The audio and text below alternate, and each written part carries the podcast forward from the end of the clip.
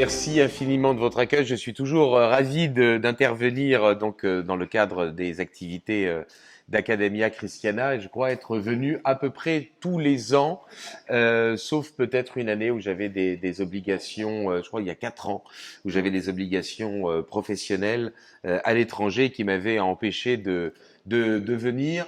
En tout cas, je suis vraiment ravi de voir que vous êtes de plus en plus nombreux. Euh, et c'est, je ne peux véritablement que euh, féliciter les organisateurs et vous féliciter de prendre euh, de votre temps de vacances, que vous soyez étudiant ou, jeune actif, pour euh, venir essayer de vous former de manière équilibrée et intellectuellement et physiquement. Alors, c'est une heure un peu matinale, mais je vais devoir, puisque c'est ce que l'on m'a demandé de, de, de faire, de vous traiter un sujet un peu, un peu compliqué, un peu intellectualisant, mais que je vais essayer de, de rattacher le plus possible, je dirais, à des, à des enjeux actuels euh, pour euh, que cela vous soit le plus euh, profitable possible. Le sujet que l'on m'a demandé de vous traiter tient en trois termes, lumière, libéralisme et modernité. Et c'est vrai qu'évidemment, le libéralisme est une des manifestations euh, du euh, courant des Lumières, mais il s'enracine dans des idées qui sont euh, un peu plus anciennes que ce mouvement du XVIIIe siècle, et puis il est une des incarnations, évidemment, de la modernité politique. Et je vais essayer de, distinguer ces différentes notions, d'en faire le contour, d'en donner la définition, et puis de montrer en quoi il y a des enjeux aujourd'hui auxquels nous sommes confrontés, ceux que nous sommes susceptibles de pouvoir opposer opposé, euh, euh, comment dire, opposé à, à, à, cela, car vous vous doutez bien qu'évidemment, je ne vais pas faire l'apologie ni des Lumières, ni du libéralisme, et encore moins de la modernité de manière générale.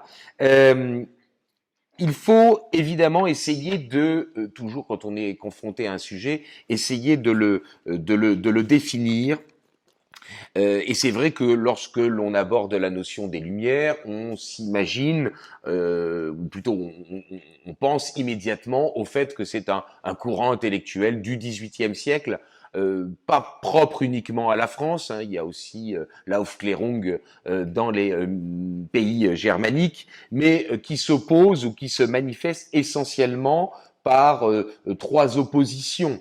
c'est un mouvement qui est destructeur dans le fond, qui s'oppose, je dirais, à, à, la situation euh, que euh, la France connaît au XVIIIe siècle. Il s'oppose, euh, ou elle s'oppose, ces lumières, à l'absolutisme. Elles se veulent hostiles à ce qu'elles dénoncent comme étant quelque chose de, de, de négatif, l'arbitraire judiciaire, alors qu'en fait l'arbitraire, c'est tout simplement le pouvoir d'arbitrage du juge. Elles s'opposent, ces lumières, à l'intolérance ou la supposée intolérance euh, religieuse euh, du euh, régime monarchique. Bien.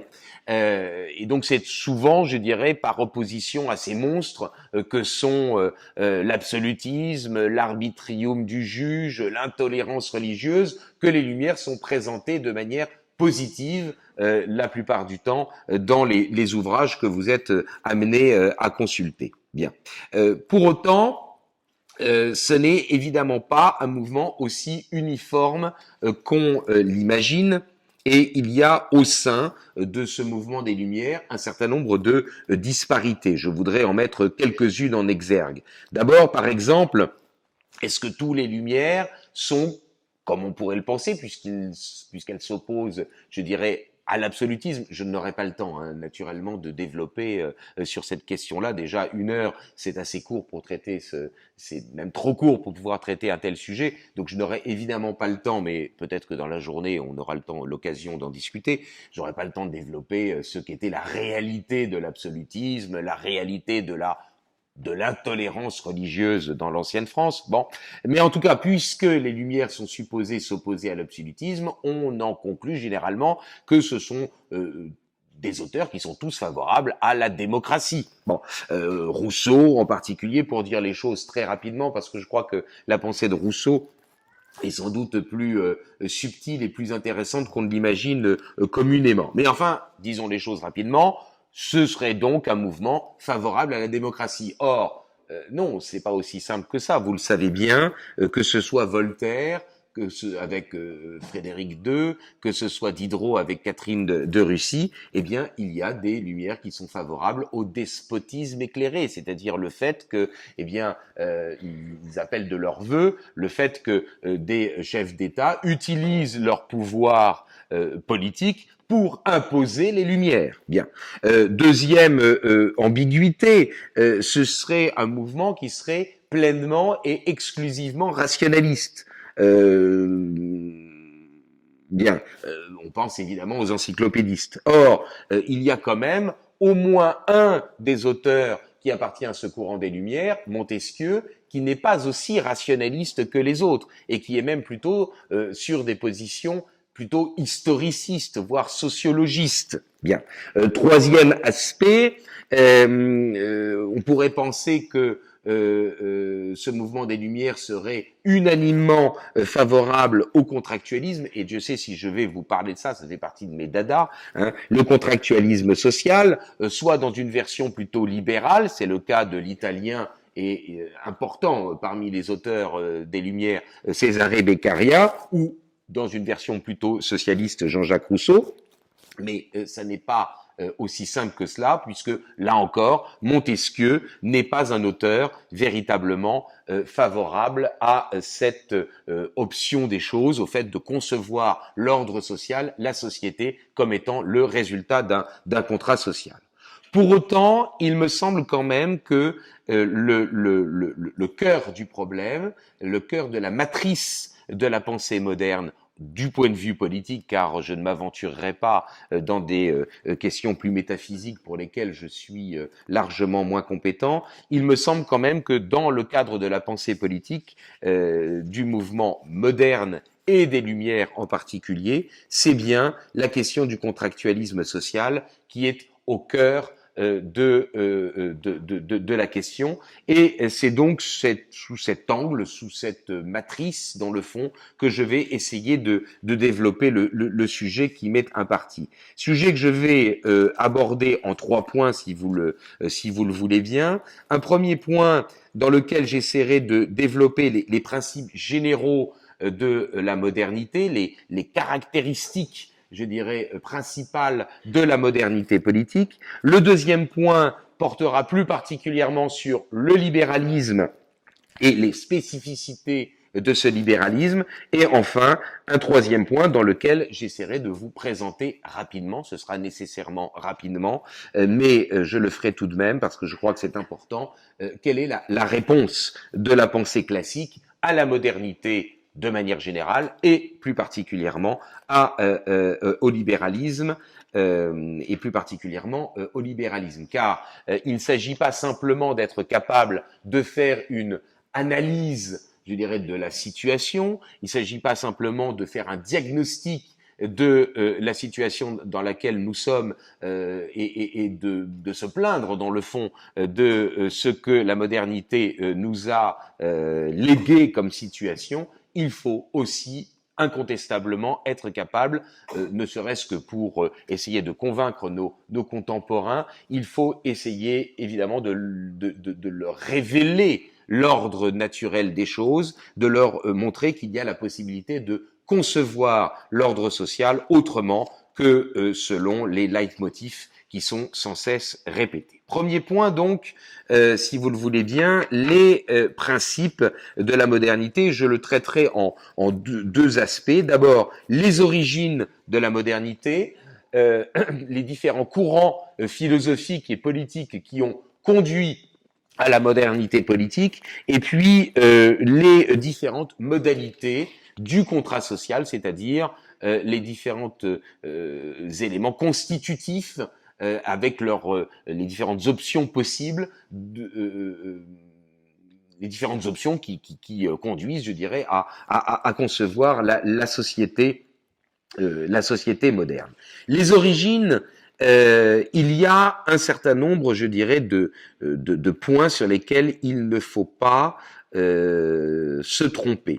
Euh, il y a, je dirais, des, des, des, des courants politiques, des courants philosophiques qui ont permis la naissance de, de, la modernité politique. Elle n'est pas apparue ex nihilo comme ça du jour au lendemain. Il y a eu une, une, une maturation, en particulier à partir du XIVe siècle, siècle de crise euh, religieuse, le grand schisme d'Occident, euh, siècle de, de crise euh, sanitaire, la grande peste, au moins un tiers de la population européenne meurt à cette époque, crise militaire, la guerre de Cent Ans. Bon, il y a à partir du XIVe siècle un certain nombre, je dirais, de d'étapes de, qui conduisent à la modernité politique toute petite précision euh, entre parenthèses, il va sans dire bien sûr que dans le cadre de l'histoire des idées politiques, dans le cadre de la philosophie politique, d'une certaine manière,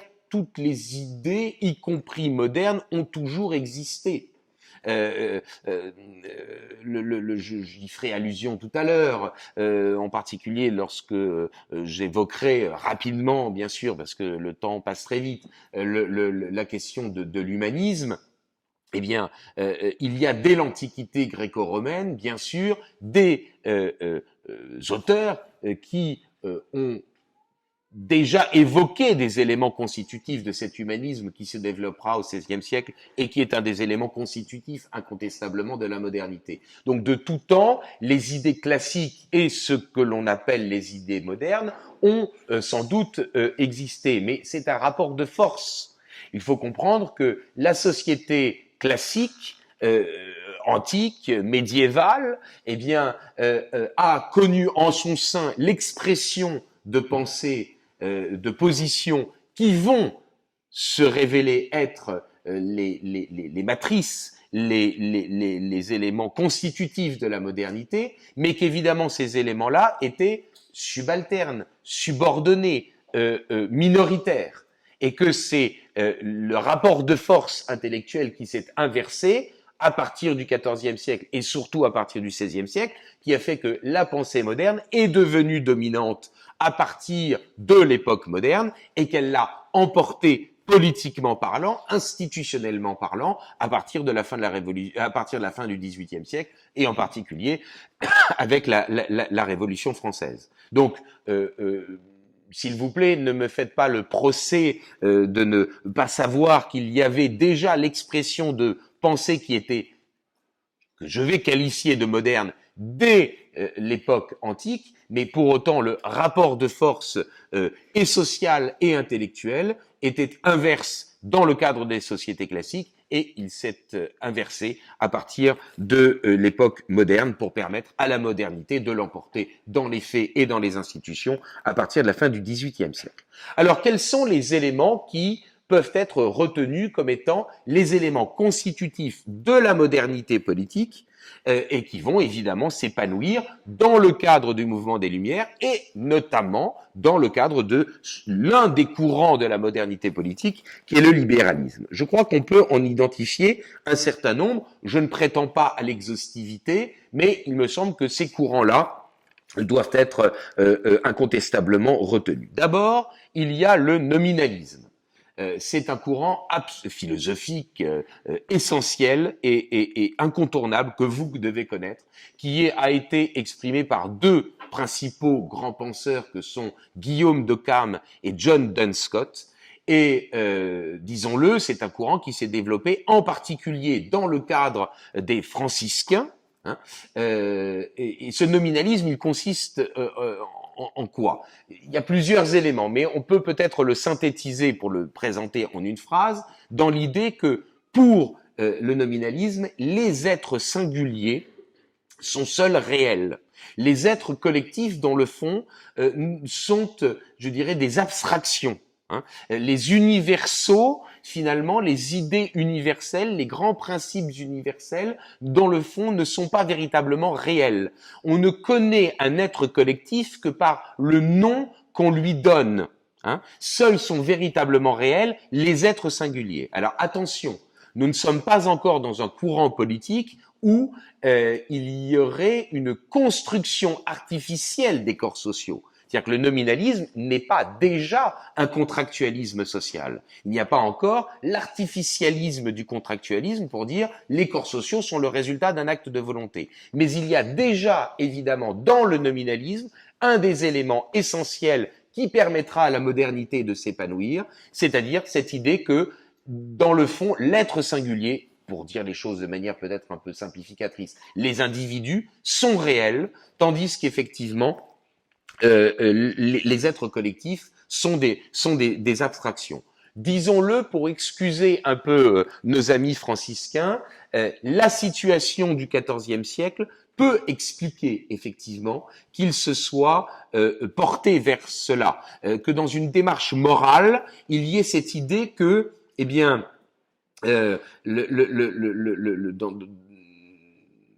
dans une situation de crise militaire, économique, sanitaire, religieuse, euh, dans, dans, une situation où euh, on, on, voit les corps sociaux dans le fond se, se euh, comment dire se désagréger, eh bien des religieux franciscains se soient dit ce qui compte avant tout c'est ma relation au prochain. Hein. Je dois venir en aide au prochain, celui que j'ai en face de moi, celui qui est à côté de moi et qui a besoin de moi. Euh, les êtres collectifs, euh, eh bien, les, collectivités, les corps sociaux, dans le fond, sont moins importants. Et, et, et, et je, je, prouve dans le fond mon attachement à la morale par le fait que je vienne en aide euh, à cet individu-là qui est concret, plutôt que je me gargarise d'idées, d'idées abstraites. Euh, vous noterez d'ailleurs au passage euh, que, euh, en tout cas c'est une interprétation que je propose, que dans le fond, euh, l'actuel euh, euh, occupant du siège de Saint-Pierre, eh bien, est assez dans cette démarche-là. Et le fait qu'il ait choisi comme nom François, François, d'Assise, eh bien, d'une certaine manière, ça peut peut-être s'expliquer par son adhésion à une forme de nominalisme.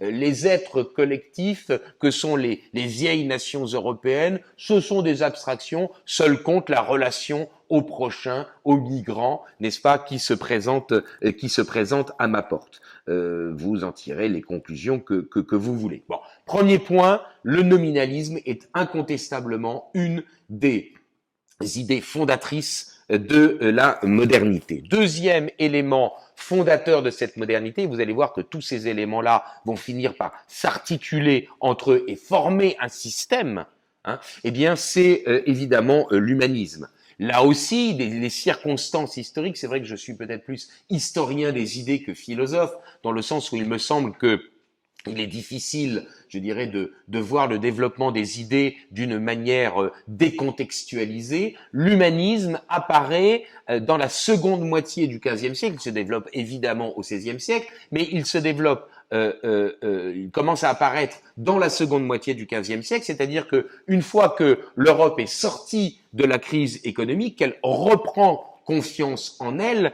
qu'elle développe à nouveau eh bien euh, euh, un génie économique, euh, social, que évidemment elle s'est enrichie de par ses propres capacités, eh bien elle va partir à la découverte du monde. Hein. C'est parce qu'elle était riche que parce qu'elle était redevenue riche que l'Europe est partie à la découverte du monde. Et ce n'est pas parce qu'elle a découvert le monde et exploité le monde que l'Europe est devenue riche. Petite précision tout de même qui n'est pas euh, inutile. Bien. Eh bien, dans cette seconde moitié du XVe siècle, l'Europe reprend confiance en elle. Et donc, l'humanisme se développe dans ces circonstances, c'est-à-dire euh, euh, donc d'un regain, je dirais, de confiance. Eh bien, l'humanisme, c'est cela. L'humanisme, c'est au départ, eh bien, le fait que, eh bien, l'homme retrouve confiance en lui. Euh, sauf que le fait de retrouver confiance en lui, ça peut le conduire à une certaine forme d'orgueil. Ça peut le conduire à considérer que il est, et je reprends là ici une formule euh, euh, d'origine grecque et, antique grecque, eh bien la fameuse formule que vous connaissez de Protagoras et qui est sans doute celle qui permet de, me semble-t-il, le mieux de synthétiser dans le fond l'état d'esprit de l'humanisme, l'homme mesure de toute chose. Mais ça peut aller encore plus loin. Et, en particulier chez un auteur peu connu, c'est vrai qu'il a vécu euh, peu de temps, il est mort très jeune, mais peu connu, mais qui est sans doute un des, des, comment dire, des, des, auteurs fondamentaux de l'humanisme, c'est Pic de la Mirandole, qui considère déjà, qui écrit déjà explicitement que dans le fond, la dignité de l'homme repose dans sa liberté. Euh, je vous signale qu'on en est évidemment là lorsque, euh, j'espère que j'aurai le temps de l'évoquer, mais je sens que je n'aurai pas le temps de le développer, euh, dans le fait que dans les fameux droits de l'homme, n'est-ce pas, dont on nous rebat les oreilles régulièrement. D'ailleurs, on ne parle plus tellement aujourd'hui des droits de l'homme, on parle plutôt des droits fondamentaux, des droits humains. C'est assez significatif.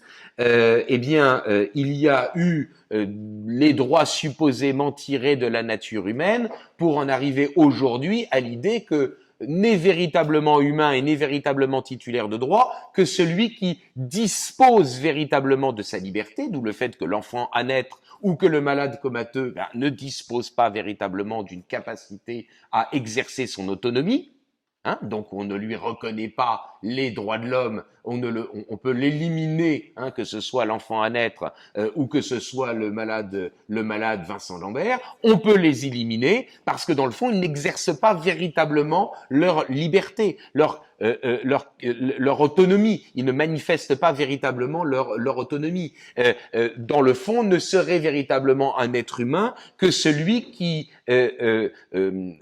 a une, une démarche transgressive vis-à-vis d'une nature qu'il a reçue, euh, euh, et ça, c'est évidemment l'idéologie du genre. Bien. Donc, cette idée, alors évidemment, tout ça, c'est l'aboutissement, mais ça n'empêche que l'idée de, de base, l'idée centrale, c'est le, c'est moins le monde réel qui compte, c'est moins l'ordre cosmologique qui vous entoure que l'homme qui est dans cet ordre cosmologique, et cet ordre cosmologique, il ou plutôt cet ordre dans lequel l'homme vit, il n'est véritablement euh, mesurable euh, que par l'homme lui-même.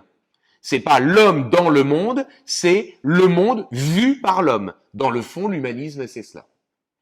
Et ça rejoint un troisième point fondateur, me semble-t-il, de la modernité, c'est le rationalisme le rationalisme dans lequel, euh, qui bien sûr est incarné, vous le savez bien, par des auteurs comme Descartes au début du XVIIe siècle, mais dès le XVIe siècle, il y a déjà là les prémices et vous voyez qu'on progresse hein, entre le nominalisme 14e, l'humanisme fin 15e qui se développe au 16e, le rationalisme qui se développe, qui apparaît au 16e mais qui se développe évidemment au 17e siècle. Le rationalisme, donc incarné par un homme évidemment comme Descartes, hein, je pense donc je suis, bien, et ça aboutit évidemment à cette idée que dans le fond n'est véritablement réel euh, que ce qui est rationalisable par l'homme. Et euh, il est certain qu'il y a là une rupture intellectuelle profonde euh, entre la dialectique médiévale et le rationalisme euh, moderne, c'est-à-dire que dans la dialectique médiévale, vous connaissez la méthode d'argumentation d'un saint Thomas d'Aquin, on cherche pour résoudre une question, pour trancher une question, on cherche les arguments pour, le pro, on cherche les arguments contre, le contra, et puis de la confrontation du pro et du contra, on essaye de dégager une solution, le dictum. Autrement dit, la méthode intellectuelle des classiques, c'est celle qui consiste à essayer de euh, trouver des raisons.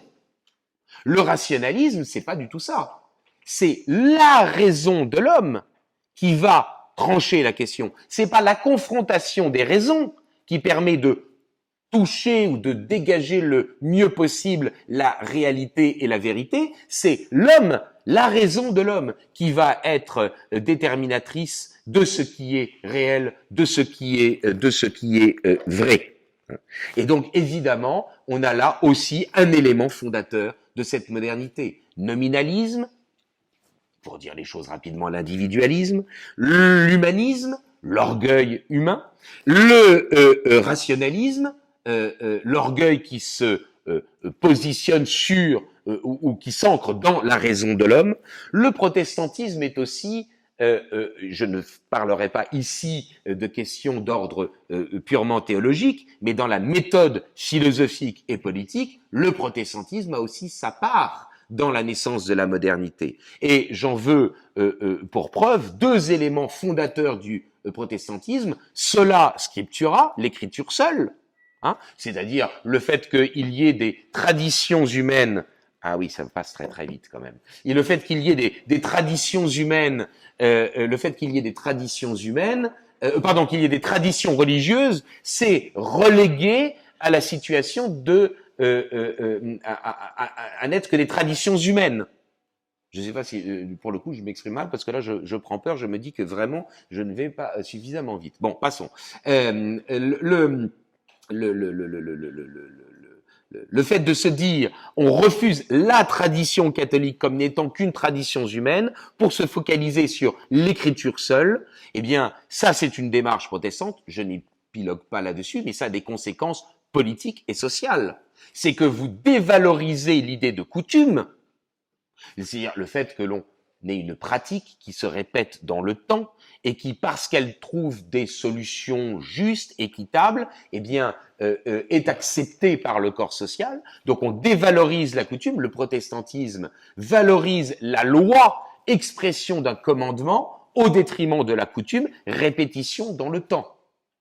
Première conséquence politique importante, évidemment, du protestantisme. Et puis, évidemment, à côté du sola scriptura, il y a le sola fide, la foi seule. Vous connaissez, alors je ne vais pas épiloguer sur la question de la, de la relation de la grâce et des mérites, mais ça aussi, ça a une conséquence. La position catholique, d'une certaine manière, c'est vous recevez la grâce parce que vous avez eu des œuvres, parce que vous avez eu des mérites je, simplifie à outrance, hein, que les abbés qui sont dans la salle ne m'excommunient pas tout de suite pour euh, cette présentation un peu, un, peu schématique. Mais euh, il est évident que euh, vous dévalorisez immédiatement l'idée de la justice rétributive.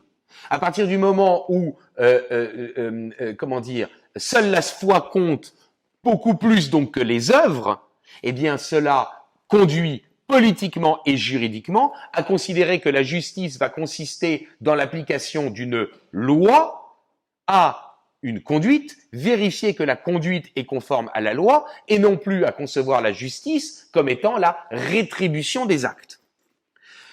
Dernier point que je veux évoquer, et c'est celui qui, me semble-t-il, est au cœur de la modernité politique, c'est le contractualisme.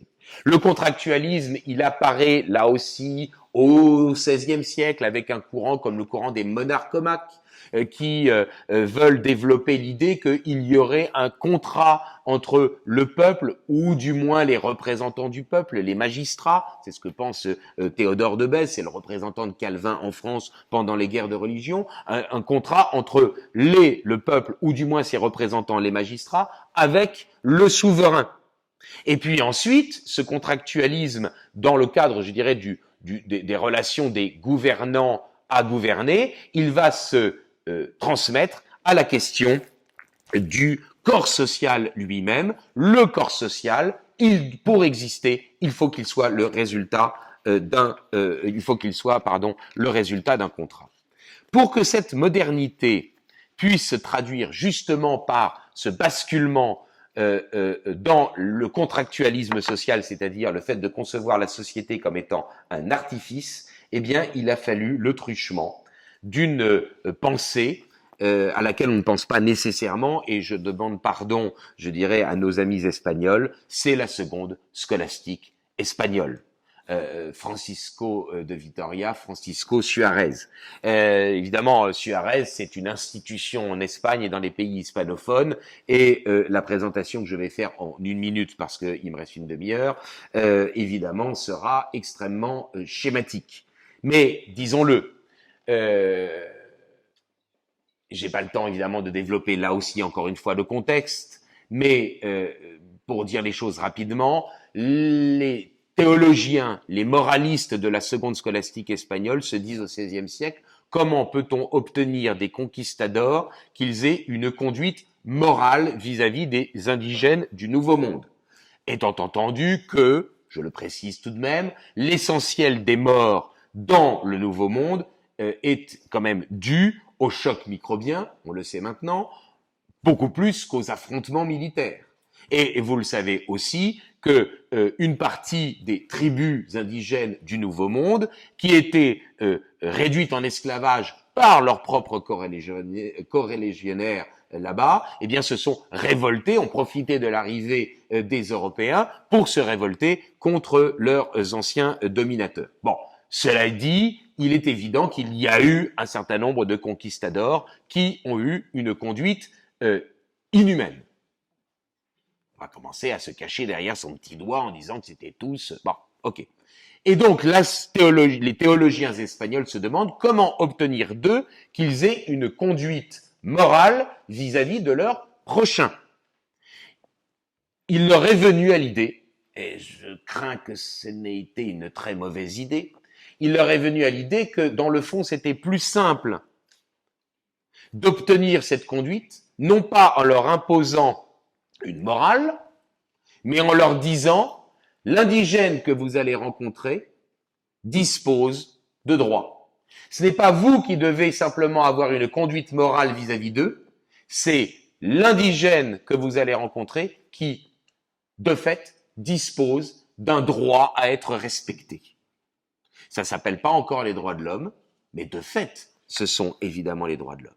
Et c'était l'ingrédient indispensable pour que l'on puisse passer de la sociabilité naturelle qui avait été acceptée par tous les auteurs jusqu'à présent, ou la quasi-totalité des auteurs jusqu'à présent, euh, Aristote, l'homme est un animal politique, zone politikon, ou un animal sociable, hein, le corps social est inscrit dans l'ordre naturel des choses, à la conception artificielle du corps social que l'on a chez Thomas Hobbes, euh, que l'on a chez John Locke, dont je vous parlerai un peu plus longuement si j'en ai le temps, euh, euh, que l'on a chez Rousseau, que l'on a chez Pufendorf, etc. Il fallait qu'il y ait cet élément-là, qu'il y ait cet élément-là, pour que l'on puisse, cet élément-là d'un droit attribut de l'humanité, que les hommes disposent de manière égale, de, de manière identique de choses euh, euh, euh, qu'ils disposent tous d'une manière identique d'une même chose pour pouvoir le mettre en commun lors du supposé passage de l'état de nature à l'état de société. Les hommes vivent dans un état de nature qui, en fonction des auteurs, est plus ou moins dangereux. Vous savez que chez Thomas Hobbes, c'est un état de nature qui est en une guerre perpétuelle, une guerre permanente, bien sûr, puisque tous les hommes disposent de, des mêmes droits. Ils disposent tous de la capacité de prendre la pomme qui pousse sur l'arbre. Et donc évidemment, ben, les euh, euh, plus grands ou les plus forts vont s'emparer de la pomme au détriment des plus faibles. Donc ça sera nécessairement le conflit. Et ce conflit sera perpétuel, généralisé. L'homme est un loup pour l'homme et l'humanité va s'autodétruire. Chez John Locke, auteur fondateur, un des fondateurs évidemment de la pensée libérale. Bon, il existe une loi morale évanescente, mais comme les hommes ne sont pas certains de pouvoir l'appliquer, euh, et surtout que nous sommes à l'état de nature et que donc on ne dispose pas d'une puissance publique capable de réguler l'ordre social, eh bien, euh, euh, l'état de nature est un état de paix, mais un état de paix fragile. Euh, on pourra peut-être réguler les conflits, régler les litiges. Euh, si les parties en conflit se mettent d'accord sur un arbitre, euh, peut-être que l'on pourra trouver une solution. Oui, mais on n'est pas certain de pouvoir appliquer la solution. On n'est pas certain que l'une des deux parties accepte la sentence. Et donc, par conséquent, l'état de nature est un état de paix, mais un état de paix fragile. Dans tous les cas, que vous ayez la vision de la guerre à l'état de nature ou d'une vision de la paix fragile. Chez Rousseau, si euh, j'en avais le temps, je développerais sur Rousseau, je vous dirais que l'état de nature est au départ un état de paix qui devient finalement un état de guerre. Bien. Eh bien, euh, euh, dans tous les cas, que ce soit un état de nature qui soit en guerre ou en paix, l'humanité risque de s'auto-détruire. L'humanité connaît l'insécurité. Et donc, par conséquent, il est prudent de passer de l'état de nature à l'état de société. Et pour passer de l'état de nature à l'état de société, il faut que les hommes acceptent d'abandonner tout, c'est la version socialiste du contrat social, ou une partie, c'est la version libérale du contrat social, toute ou partie de leurs droits. Puisque c'est l'exercice de nos droits à l'état de nature dont nous disposons tous de manière égale qui nous conduisent, euh, qui nous conduit l'usage, euh, qui nous conduit à la guerre, qui nous conduit au conflit, qui nous conduit peut-être à l'autodestruction de l'humanité, il faut que nous acceptions d'abandonner toute ou partie de nos droits. Pour les socialistes, nous abandonnons, là je simplifie, hein, on est bien d'accord, Hobbes, Rousseau, nous abandonnons la totalité de nos droits, puisqu'évidemment si nous conservons une partie de nos droits, eh bien euh, euh, nous allons continuer la guerre, nous allons continuer le conflit dans les domaines des droits que nous n'aurons pas abandonnés. D'accord?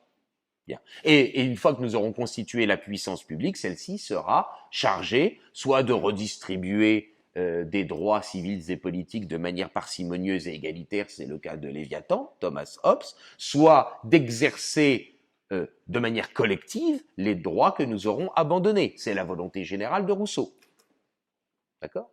Pour les libéraux, en revanche, puisque l'état de nature n'est qu'un état de paix enfin, et, d'un état de guerre potentielle, de paix a priori, mais de guerre potentielle, nous n'avons pas besoin d'abandonner la totalité de nos droits. Nous constituons une puissance publique minimum qui sera chargée d'exercer à notre place les droits que nous lui aurons abandonnés et qui va simplement surveiller la manière dont nous exercerons à l'état de société les droits naturels que nous n'aurons pas abandonnés. J'abandonne le droit de me faire justice moi-même, donc il y a la puissance de l'État, de l'État minimum, de l'État gendarme, mais je conserve à l'état de société mon droit naturel de euh, euh, euh, une profession, de m'enrichir, d'acquérir une propriété. Vous noterez, et c'est quand même un point essentiel, qu'il n'y a donc pas, et je sais que cela dérange quelque peu nos amis libéraux, qu'il n'y a pas de différence de nature, mais qu'il n'y a qu'une différence de degré entre la pensée libérale et la pensée socialiste. C'est le même mécanisme intellectuel de basculement d'un supposé état de nature à l'état de société, c'est le même mécanisme qui se, euh, euh, euh, qui se passe, prétendent, dont ils prétendent qu'il existe le contrat social. La sociabilité n'est plus naturelle, la sociabilité est artificielle. Et la société dans laquelle nous vivons serait le résultat du contrat social. D'où l'obsession de tous nos hommes politiques. Je vous ai dit que j'essaierais de faire le lien euh, le plus possible avec euh, la politique d'aujourd'hui, de ce que puisque euh, eh bien la le, vivre ensemble ne fonctionne pas bien, puisqu'il y a des inégalités dans la société, etc., il faut refaire le pacte républicain. Il faut refaire le contrat social. Ils utilisent euh, systématiquement ces expressions, et chez Macron en particulier, si vous faites un tout petit peu attention, ça revient comme une rengaine. Comme une rengaine. Alors bon, malheureusement, je n'ai pas le temps de, développer suffisamment, mais euh, euh, euh, je pense que vous avez là l'essentiel. Les spécificités, ça n'est que la deuxième partie, mais bon, je sens que, ouais, ça n'est que la deuxième partie. Les spécificités du libéralisme. Le libéralisme n'est pas non plus une pensée uniforme, hein, comme le courant des Lumières. Bien. Euh, il y a euh, des différences entre les différents auteurs et je vous le signale, c'est quelque chose euh, sur lequel j'insiste en, quelques secondes, mais j'y insiste parce que ça me paraît important et ça commence à m'exaspérer assez régulièrement. Vous aurez toujours un interlocuteur pour vous dire que chez tel ou tel auteur libéral, ce que vous dites du libéralisme n'est pas vrai. Ça, c'est extrêmement pénible parce que évidemment, que euh, chez euh, Hayek, chez von Mises, chez euh, Bastia, etc.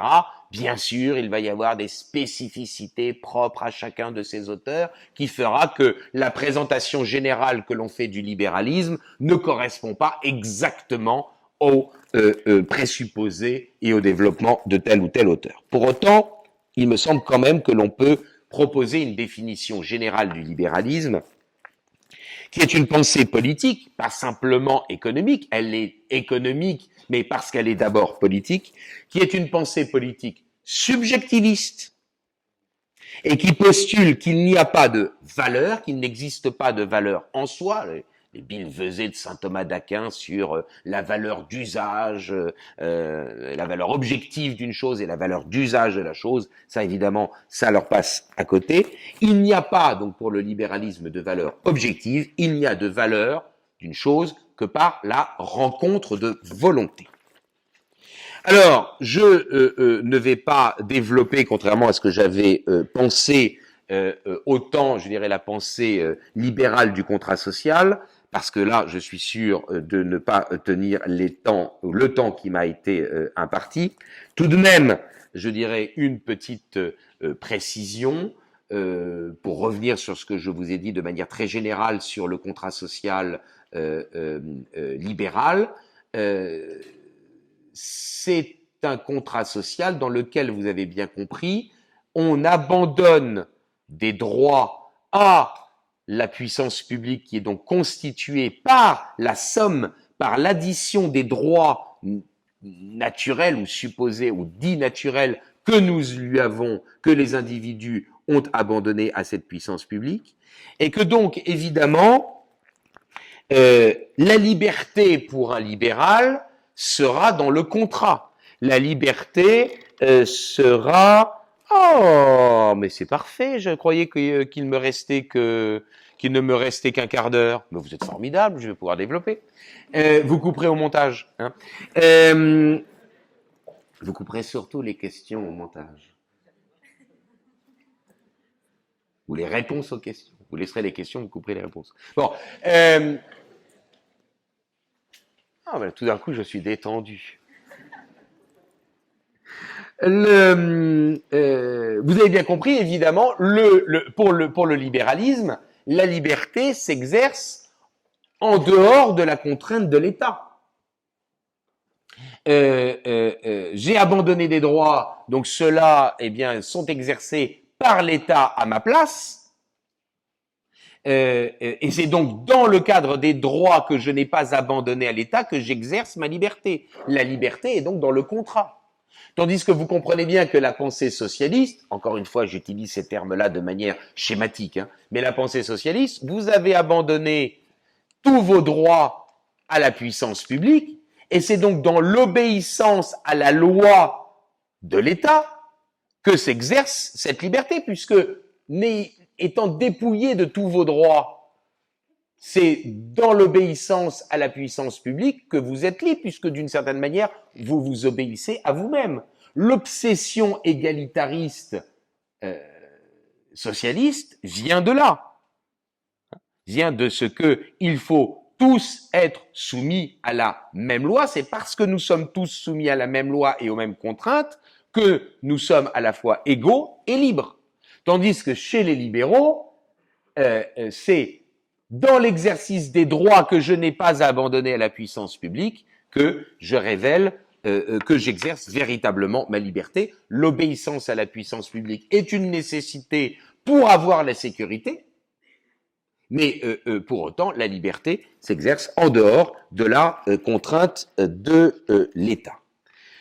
Bon, je crois que, que euh, si vous tirez le fil de ces différents éléments que je vous ai donnés, je, pense que vous avez une vision, somme toute, assez, euh, assez claire de cette pensée politique, n'est-ce pas euh, Où évidemment, il n'y aura de valeur que par eh bien, la rencontre de volonté. J'y reviendrai. Pour le coup, je pense que c'est peut-être plus intéressant que je revienne à ces éléments-là dans, dans, la, dans la troisième partie. Euh, quand j'ai essayé de concevoir cette, euh, cette conférence, je n'étais, je dois vous l'avouer, pas totalement satisfait de la cohérence du plan. J'aurais lu une copie euh, avec un tel plan, euh, j'aurais sans doute fait la remarque en disant que la construction n'était pas optimale parce qu'elle conduisait à des répétitions. Voilà. Donc, je dois reconnaître que mon plan n'est pas n'est pas aussi cohérent il a l'avantage, c'est qu'il m'oblige à revenir à plusieurs reprises sur certains points, ce qui peut être pédagogiquement et peut-être euh, plus efficace. Le, le, dernier point que je veux aborder dans cette deuxième partie, c'est les ambiguïtés, ou disons plutôt les malentendus qu'il peut y avoir sur le libéralisme aujourd'hui. Hein Vous avez compris le schéma global de la pensée libérale. On ne conçoit la société que comme étant une construction qui est la manifestation de la volonté des individus, n'est-ce pas? Volonté qui ne consiste pas, comme chez les classiques, à s'inscrire dans un ordre des choses, mais volonté qui consiste à créer artificiellement un ordre social et à donner à cet ordre social les règles de fonctionnement que l'on désire. D'accord. Euh, euh, et la liberté s'exerce en dehors de la contrainte de la loi. Euh, une fois que l'on a dit ça, quels sont, je dirais, les, malentendus qu'il peut y avoir vis-à-vis -vis du libéralisme, en raison notamment bah, de l'histoire que nous avons connue depuis le XVIIIe siècle, et notamment, évidemment, du XXe siècle où il y a eu l'opposition Est-Ouest. Je ne reviendrai pas sur le positionnement du libéralisme sur le spectre politique. Euh, je ne vais pas euh, tous les ans euh, radoter sur le mouvement d'extrogir. C'est pas le sujet aujourd'hui. Il me semble qu'il y a trois malentendus possibles auxquels vous serez sans doute confrontés quand vous serez à discuter, à argumenter, à travailler la question du libéralisme. Première, premier malentendu, le libéralisme n'est donc pas, j'insiste lourdement là-dessus, réductible à la seule question de la défense de l'initiative privée. Le libéralisme n'est pas simplement une doctrine visant à dire que, eh bien, il faut euh, euh, éviter l'emprise de l'État sur l'ensemble de euh, euh sur l'ensemble de la société et qu'il faut donc laisser s'exercer les libertés économiques et sociales. Ça n'est pas que cela le libéralisme. Hein. Ça n'est pas que cela. Euh, euh, et, or, il y a beaucoup de nos contemporains qui se pensent libéraux simplement parce qu'ils sont favorables au fait que la puissance étatique soit limitée à ses fonctions dites régaliennes. Non, le libéralisme postule le contractualisme social, l'individualisme, le subjectivisme. Le libéralisme n'est pas réductible à la simple défense euh, euh, du, de, de l'initiative privée et de l'exercice des libertés économiques et sociales. Il est bien plus que cela, premièrement, et deuxièmement, il n'a pas le monopole de la défense des libertés. Il n'a pas le monopole de la lutte contre le fiscalisme. Le catholicisme social, évidemment, par notamment le fameux principe de subsidiarité, est incontestablement, je dirais, tout autant et sans doute mieux que lui, le défenseur des libertés naturelles, le défenseur notamment de l'initiative privée. Donc premier malentendu auquel vous devez faire attention. Deuxième euh, euh, malentendu, il ne faut pas confondre deux choses euh, qui sont les suivantes. Premièrement, euh, le, les moyens dont nous disposons pour intervenir sur le marché, les moyens que la puissance publique nous laisse après ponction fiscale, hein, les moyens dont nous disposons pour intervenir sur le marché, avec la question de l'étendue du marché. Et nos amis libéraux, malheureusement, ne se focalisent que sur le premier point. Ils définissent une société libérale à partir uniquement de la question du taux de prélèvements obligatoires. Hein, euh, les prélèvements obligatoires, c'est ce qu'on appelle, c'est les impôts et les taxes. Bon, euh, et les charges sociales. Bon, euh, euh et bien évidemment, nous sommes aujourd'hui, en ce début du XXIe siècle, dans une position où le euh, taux de prélèvements obligatoires est beaucoup plus élevé qu'au XIXe siècle. Et donc ils ont conclu automatiquement que nous sommes dans une société moins libérale qu'elle ne l'était au XIXe siècle. Et ils ont conclu que la France est un pays forcément moins libéral que ne l'est euh, que ne le sont les États-Unis, puisque le taux d'imposition aux États-Unis est évidemment moins élevé. Or, ils confondent ces deux choses-là. Qui pourtant mérite, je dirais, d'être distingué. Bien sûr qu'il y a la question du taux de prélèvements obligatoires et du taux qui, à l'évidence en France, est spoliateur. En particulier, évidemment, pour les classes moyennes, euh, qui, vous le savez bien, euh, disposent, euh, enfin, je veux dire, gagnent trop d'argent euh, euh, euh, et donc paye des impôts pour dire les choses rapidement, mais mais mais en même temps gagne trop d'argent pour se voir véritablement doté de prestations sociales. Bon. Donc il y a bien sûr le taux de prélèvements obligatoires qui est susceptible d'être spoliateur, mais il y a la question de l'étendue du marché. Est-ce que nous sommes dans une société avec un marché ou est-ce que nous sommes dans une société de marché? Et de ce point de vue-là, il me semble, mais je ne crois pas me tromper, que nous sommes dans une société qui, dans le fond, est en passe d'être plus libérale, ou est déjà plus libérale qu'elle ne l'était au XIXe siècle. Et je crois avoir déjà ici même, enfin pas ici même géographiquement, mais dans le cadre d'Academia Christiana, évoqué cet exemple-là. Imaginez-vous un seul auteur libéral du XIXe siècle qui ait envisagé que la grossesse d'une femme soit négociable. Donc il faut bien distinguer deux choses. Les moyens dont nous disposons pour intervenir sur le marché, ça c'est la question du taux de prélèvements obligatoires. Et effectivement, de ce point de vue-là, nous sommes dans une société qui peut apparaître moins libérale. Notre marge de manœuvre en tant que citoyen lambda est sans doute moins grande parce que nous n'avons pas les moyens euh, d'échapper euh, et d'échapper à l'impôt. Nous ne sommes pas assez riches, n'est-ce pas? Et il y a une deuxième question qui est ce dont on dispose comme, euh, pardon, ce qui est négociable. Et ce qui est négociable sur le marché, il me semble que l'étendue du marché est en passe, eh bien, de s'agrandir. Nous sommes, nous pouvons être dans une société qui soit fiscalement peu libéral, mais qui soit culturellement très libéral. Et cela aussi, malheureusement, nos amis libéraux, je dis nos amis parce que euh, même si je suis euh, prêt naturellement à les critiquer, et je vais venir euh, sur ce point-là peut-être de manière un tout petit peu plus précise maintenant, il n'empêche que euh, ils sont généralement un peu plus sympathiques, je parle au moins individuellement parlant, euh, que, euh, que, que, que, des gauchistes révolutionnaires, liberticides et totalitaires. J'en ai croisé, ne serait-ce que sur les réseaux sociaux, quelques-uns ces derniers jours. Bon. mais enfin, ça n'empêche que nos amis libéraux oublient cela. Troisième malentendu qui me paraît là aussi important, qui peut expliquer la psychologie de certains, du moins euh, de nos aînés. Euh, c'est très étonnant chez euh, des jeunes qui ont votre âge, qui ont la vingtaine ou la trentaine, mais chez mes aînés, enfin nos aînés, donc mes aînés aussi, c'est déjà plus compréhensible.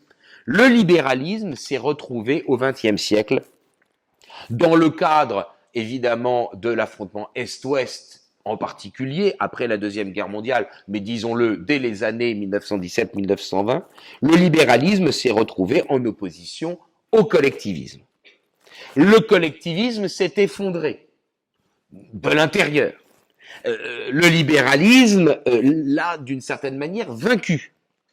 Ce qui fait que euh, les libéraux s'imaginent euh, être toujours dans les années 70 pour ceux qui sont toujours vivants. Les libéraux s'imaginent dans le fond que les critiques faites envers le libéralisme ne peut être qu'une acceptation, ne peut être qu'une validation du collectivisme. Et là aussi, euh, encore une fois, si c'est compréhensible euh, chez nos aînés parce que euh, je croise un certain nombre de collègues euh, qui ont connu l'université aux mains des marxistes et qui donc ont trouvé dans le libéralisme une doctrine qui leur permettait de s'opposer au totalitarisme collectiviste. C'est compréhensible chez des gens de cette génération-là. Ça me paraît ubuesque chez des gens qui ont votre âge et qui, euh, euh, euh, comment dire, n'ont pas eu, je dirais, à vivre la domination marxiste dans l'université, à laquelle ils ne pouvaient, dans le fond, et à laquelle ils devait assez logiquement opposer le libéralisme comme étant la, première des réponses. Or, et c'est ce qui me permet d'arriver euh, à euh, la euh, troisième partie, et j'en aurai terminé, je vais le faire extrêmement rapidement, c'est quelle est la réponse classique que l'on peut opposer à cette pensée moderne. La pensée classique, elle s'oppose tant au libéralisme qu'au socialisme.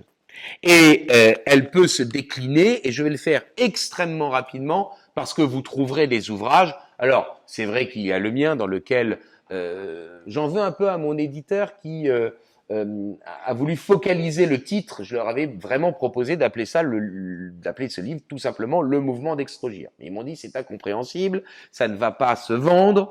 mais à mon sens, ça aurait permis de pérenniser l'ouvrage de manière plus longue, et puis surtout, ça aurait permis de bien faire comprendre au lecteur qu'il ne s'agit pas simplement d'une analyse de sociologie politique basique que je propose notamment dans les premières pages, dans les premiers chapitres, mais que c'est pour aller plus loin, c'est pour proposer une analyse de philosophie politique. Et donc, dans cet ouvrage-là, j'essaye thème par thème sur l'immigration, sur l'économie, sur euh, etc., euh, le, le, la protection sociale, d'opposer les, les, pensées classiques et modernes. Bien, donc il y a notamment cela sur lequel, notamment cet ouvrage-là, mais vous pouvez évidemment lire aussi tous les travaux, et ça je vous y invite en particulier à lire notamment les travaux de Michel Villet. Bien. Michel Villet, V-I-2-L-E-Y. Euh, la pensée classique et la pensée moderne, elles s'opposent, et donc notamment la pensée classique s'oppose en particulier au libéralisme, pas seulement, mais notamment au libéralisme, sur trois points que je vais développer en quelques minutes. Premier point, la question de l'ordre social. Deuxième point, la question de la question du droit et de qui est titulaire du droit. Troisième point, la question du fonctionnement de la justice. Je vais aller très vite, vous m'en pardonnerez, mais euh, euh, euh, cela vous permettra d'illustrer cela, d'illustrer concrètement les propos et de savoir qu'il y a une alternative à la modernité et que nous pouvons la proposer à nos contemporains. Pour les classiques, il existe un ordre des choses. Je préfère dire un ordre cosmologique qu'un ordre naturel pour éviter l'ambiguïté sur la question de quelle est la nature de référence. Bien sûr, pour les classiques, la nature de référence, c'est pas la nature humaine, c'est la, la nature des choses, c'est l'ordre des choses. À cet ordre cosmologique des choses s'oppose pour les penseurs modernes soit l'idée qu'il n'existe pas d'ordre naturel, soit qu'il existe mais que l'homme n'est pas capable de le comprendre. Et donc dans tous les cas, ça a pour conséquence que dans le fond, les corps sociaux doivent être construits.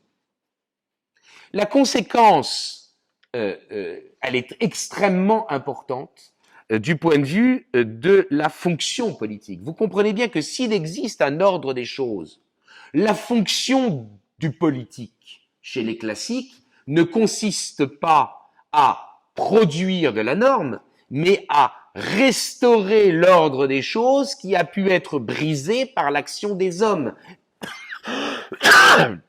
Les Grecs disaient une démesure, une hubris, c'est devenu un mot très à la mode. Bon.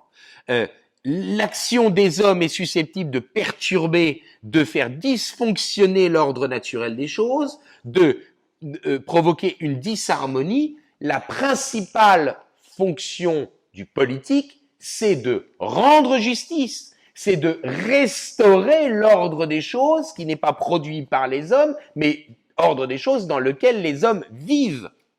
La fonction normative, n'est qu'une conséquence de cette activité judiciaire. C'est parce, ou de cette activité sociale. C'est parce que l'on a petit à petit rendu justice, rétribué les actes, que l'on va pouvoir peut-être dégager une règle générale. Mais c'est donc bien de la justice que naît, j'allais dire, euh, le droit. C'est mal formulé. Euh, il y a une formule dans le digeste, c'est-à-dire dans la doctrine juridique romaine qui est remarquable et qui dit les choses explicitement. On ne tire pas le droit de la règle, on tire la règle du droit. C'est parce qu'on a rendu justice que l'on a trouvé des solutions justes aux litiges auxquels nous sommes confrontés euh, et, et, qui devait être réglé pour restaurer l'équilibre, pour restaurer l'harmonie qui avait été brisée, que l'on va pouvoir dégager une règle.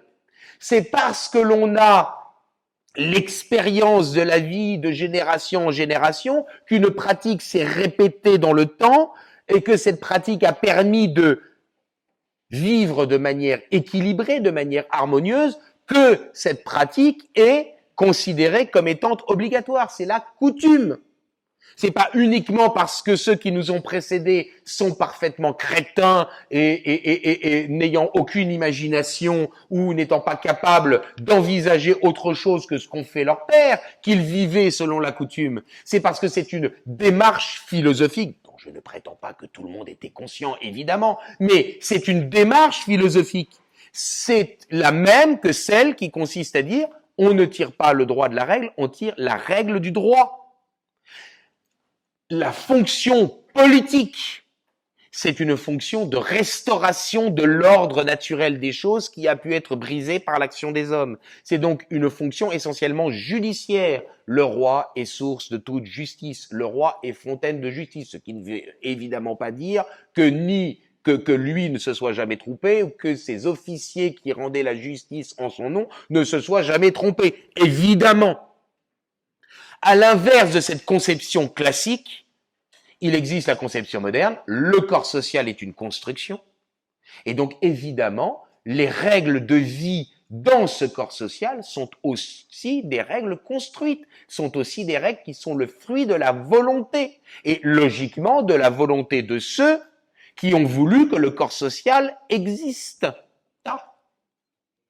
Il est logique de donner le pouvoir d'établissement de, la règle euh, de vie en société à ceux qui ont voulu que le corps social existe. Si vous dites, article 6 de la Déclaration des droits de l'homme, la loi est l'expression de la volonté générale. Si vous dites l'article 6 de la Déclaration des droits de l'homme et du citoyen à Aristote, il vous prend pour un fou car la loi est inscrite dans l'ordre des choses. La loi est inscrite dans l'ordre des choses. Il y a des règles de fonctionnement de l'ordre naturel pour les classiques, que ces règles soient chimiques, biologiques euh, euh, ou sociales. Alors qu'évidemment, pour les modernes, puisque le corps social n'existe pas dans un ordre naturel, eh bien, il est logique que les règles de fonctionnement de cette société soient le fruit de la volonté, de la même manière que le corps social est une construction. Et donc évidemment, la principale fonction politique va consister dans une fonction législatrice. J'insiste lourdement là-dessus. Euh, vraiment, c'est une question centrale, absolument centrale. Et si jamais je dirais, les classiques devaient un jour revenir au pouvoir, ou arriver au pouvoir, mais revenir au pouvoir, j'ose espérer qu'ils ne n'auraient pas uniquement pour objectif de, substituer, de se substituer dans le, monde, dans le système tel qu'il existe à ceux qui ont le pouvoir aujourd'hui. C'est-à-dire qu'il ne s'agit pas de simplement vouloir euh, modifier les lois, en se disant qu'on a le pouvoir de faire des lois. Je, vous donne juste un tout petit exemple, alors qu'il reste une minute, mais je vais dépasser, hein, je vous préviens tout de suite. Bon, vous n'aurez qu'à me couper le micro, euh, mais pas, de beaucoup, je vous promets. Je, parce qu'après, il y a box, c'est ça, non? Bon. Euh, euh, euh, Lorsque la fameuse loi Taubira, je donne cet exemple-là parce qu'il est facile à comprendre et rapide, lorsque la fameuse loi Taubira a été débattue la première, avant même de discuter du contenu, la première des choses à se demander, c'était est-il de la compétence des hommes, de manière générale, du législateur en particulier, de légiférer sur cette question? La première des choses à dire, c'est au-delà même du contenu que l'on peut discuter et combattre, la première des choses, c'est peut-être de dire qu'il n'est pas de la compétence du politique de légiférer sur cette question. Et pas simplement parce que euh, il y aurait le mariage religieux qui s'opposerait au mariage civil. Je sais bien qu'il y en a qui sont euh, sensibles à cet argument-là, mais au-delà même de cette question religieuse, il y a la question de l'ordre naturel. Est-ce qu'il est de la compétence de l'homme de légiférer sur cette question?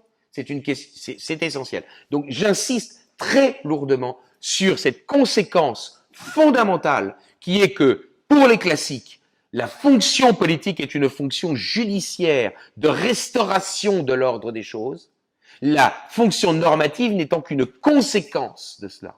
Alors que pour les modernes, la fonction politique principale est une fonction législatrice, la justice ne consistant, et je ne dirai que cela parce que du coup je vais couper mon dernier point parce que là sinon je vais véritablement beaucoup trop dépasser, mais la justice ne consistant que dans l'application de la règle générale et impersonnelle déterminée par le législateur à des cas d'espèce.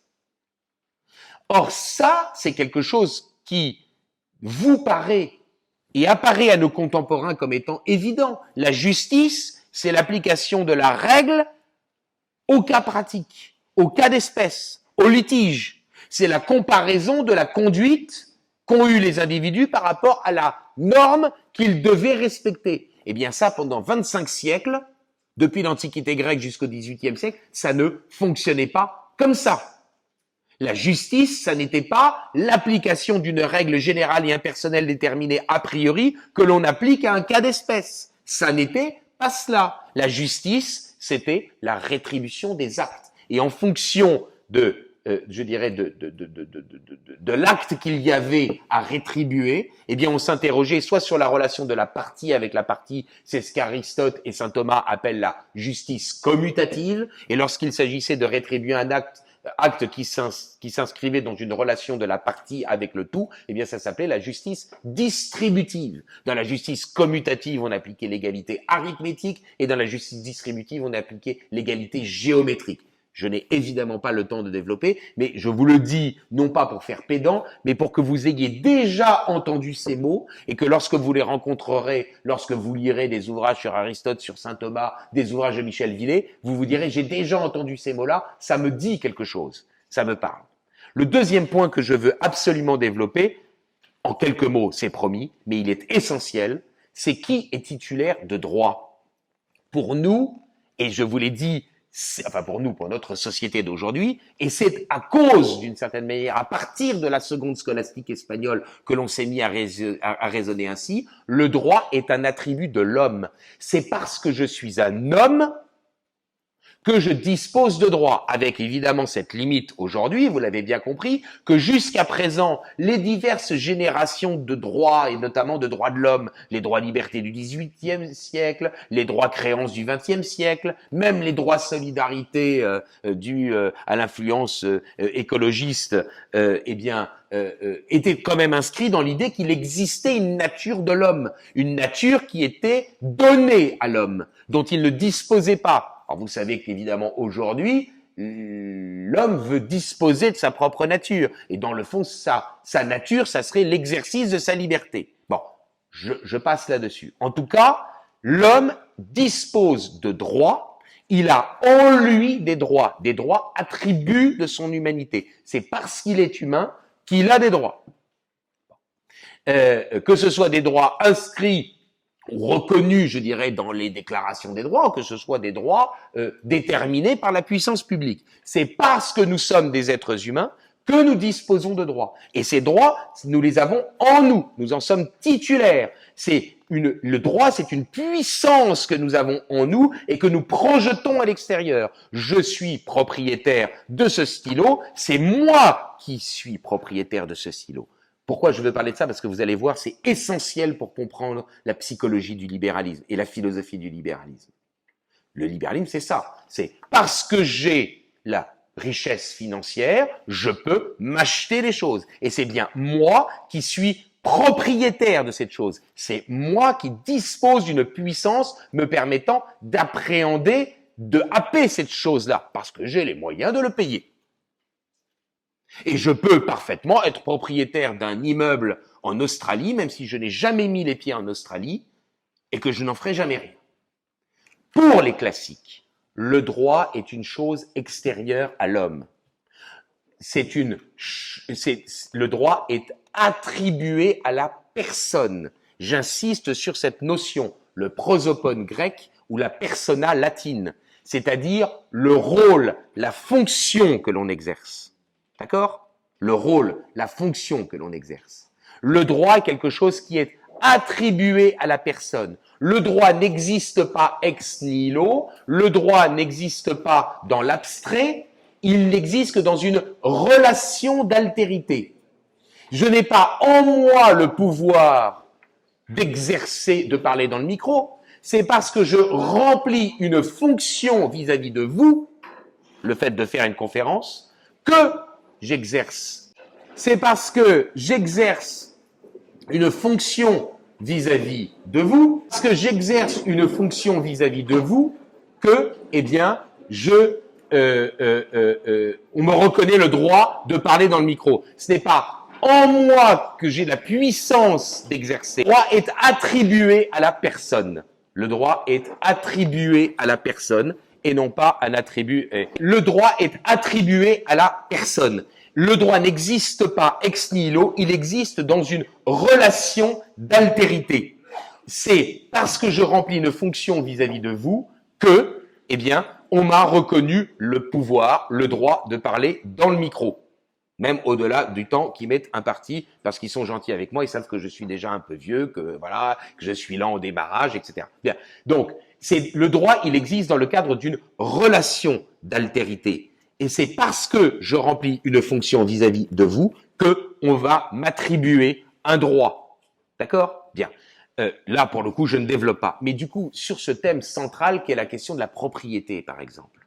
Sur ce thème central qui est la question de la propriété, eh bien, vous comprenez bien qu'évidemment, la conception classique et la conception moderne du droit n'est évidemment pas la même.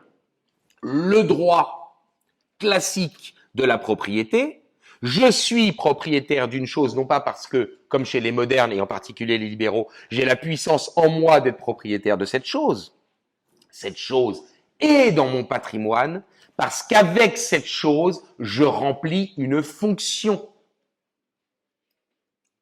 Je suis propriétaire de ma maison parce qu'avec cette chose, je remplis la fonction de père de famille qui est d'élever mes enfants. Et donc évidemment, vous pouvez avoir une juxtaposition de droit sur une même chose, ce que les marxistes et les libéraux sont incapables de comprendre. Au Moyen Âge, le paysan est propriétaire de son champ parce qu'il remplit une fonction avec ce champ et vis-à-vis de ce champ, il le cultive, il produit des aliments pour le corps social. Et en même temps, le seigneur est propriétaire de ce champ parce qu'il assure une fonction de protection militaire de ce champ. Il peut y avoir une juxtaposition de propriété de droit sur cette chose parce que l'on ne remplit pas la même fonction avec cette chose ni vis-à-vis de cette chose. Ce qui est incompréhensible pour un moderne, qu'il soit marxiste ou libéral, parce qu'évidemment le droit est supposé être un attribut de l'humanité et un absolu indissociable, impartageable, indivisible. Le droit attribue de l'humanité vision moderne, le droit attribué à la personne parce qu'avec ce droit que l'on vous reconnaît, cette puissance, cet honneur, vous remplissez une fonction, vous remplissez un rôle dans cet ordre social.